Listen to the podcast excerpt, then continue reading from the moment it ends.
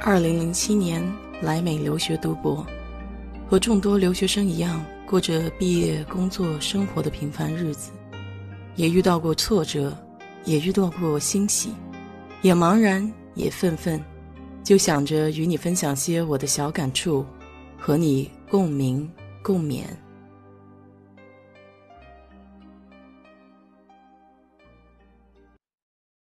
嗨，你好。我是 DJ 水色淡子，今天呢，我想跟你聊一聊中餐在美国的演变历史。我个人倾向把美国的中餐分为三个级别：第一种是美式中餐，也就是快餐类的；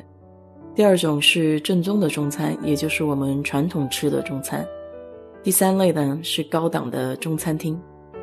这三类的中餐人均消费分别在十美元以内。二十到三十美元和一百美元左右，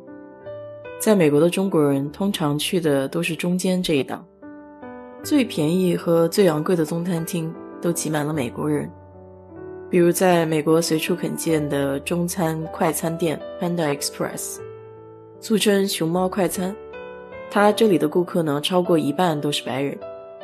至于人均一百美元以上的高档中餐厅，主要瞄准的就是尝鲜、对中国菜真正好奇的外国食客。在美国，中餐馆最初是为华人劳工提供廉价餐饮的，而厨师呢，一般也是由劳工现学充当。十九世纪中期，由于美国西部的淘金热，还有太平洋铁路的动工，华人来美的数量达到了高峰，于是美国的中餐馆就从这里开始。是为这些矿工和铁路工人提供廉价的简餐。到了十九世纪的后期，美国掀起了排华风潮。由于排华法案和种族歧视等等原因，华人不得不退出收入较高的采矿业和铁路建筑，转而进入了收入少、条件艰苦的其他行业，比如洗衣和餐饮。所以，很多原先的劳工现学现卖，当起了厨师。早期的中餐是由一道菜开始成名的，这道菜叫炒杂碎，就是将鸡肝、鸡胗和蘑菇豆芽混在一起炒，制作快捷，价格又低廉。当时满满一盘子的炒杂碎只需要十五美分，而现在我们在美剧中经常看到的外卖形象，比如说《好友记》或者《生活大爆炸》里面中餐的外卖纸盒。则是开始于上世纪六十年代，二战以后，美国开始兴起快餐业，所以这时候的中餐馆呢，也瞄准了市场的需求，改变了经营模式。特别是一九六五年之后，美国的移民政策放宽，大批的华人涌入美国，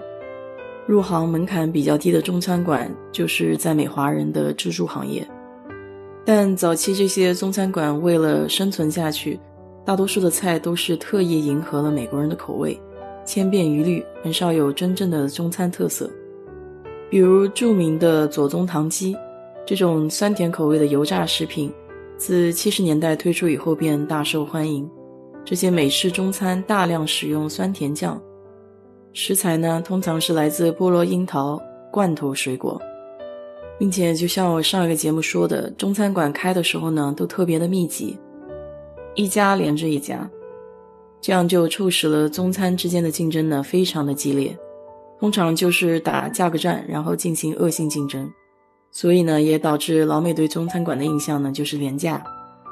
并且一般的中餐馆环境都特别的脏乱差。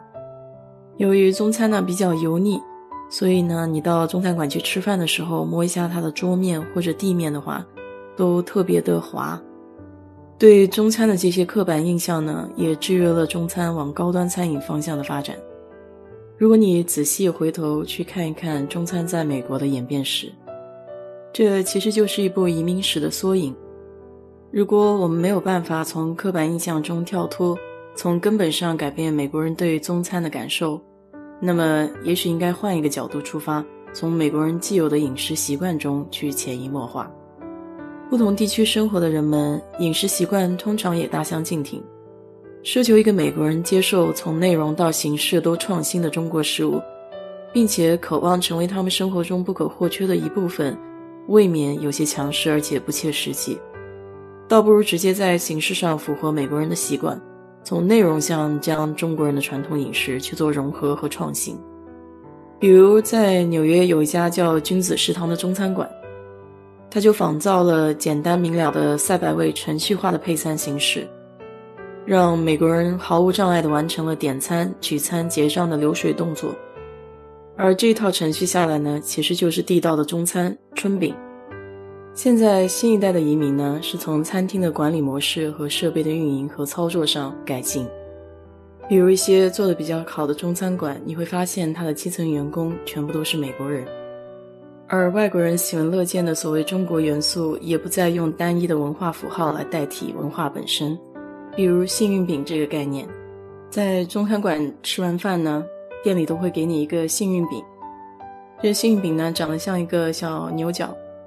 然后你从中间把它掰开，会有一张纸条。一般纸条的正面会给你一句祝福的话或者预测，纸条的背面呢就是彩票的号码。这其中也有不少弄巧成拙的例子，比如《纽约时报》为一家即将开张的中餐馆做宣传，为了突出东方文化的美感，这个美食的造型师将筷子斜插入菜品中。将筷子和西方牛排插在一起摆放，希望表示中西方的融合。但你仔细观察一下这个图片，就会发现图中筷子摆放的位置其实是咱们中国人祭品的摆盘。这一简化呢，也可见美国人对于中国餐饮文化认识上的一种肤浅。我当时自己搞创业去做外卖这个事情呢，其实当时给自己定了一个比较大的方向，也就是希望能将中国的餐饮文化。在海外能够弘扬，因为确实感觉到中国文化在美国有很多被教条和曲解的地方。不过我还是很欣慰的，因为看到现在越来越多新一代的移民将中国好的正能量的文化通过餐饮这个媒介去影响着美国人对我们的认知。当然了，中餐文化在海外的传承靠的不是一家店两家店，可能是需要好几代人的坚持和付出。在我心里，中餐呢是世界上最棒的菜系。我希望更多的人用有意义的方式，将中餐中被世界低估的部分给展现出来。好了，今天就和你聊这么多吧。如果你对这个话题感兴趣的话，欢迎在我的评论区留言，谢谢。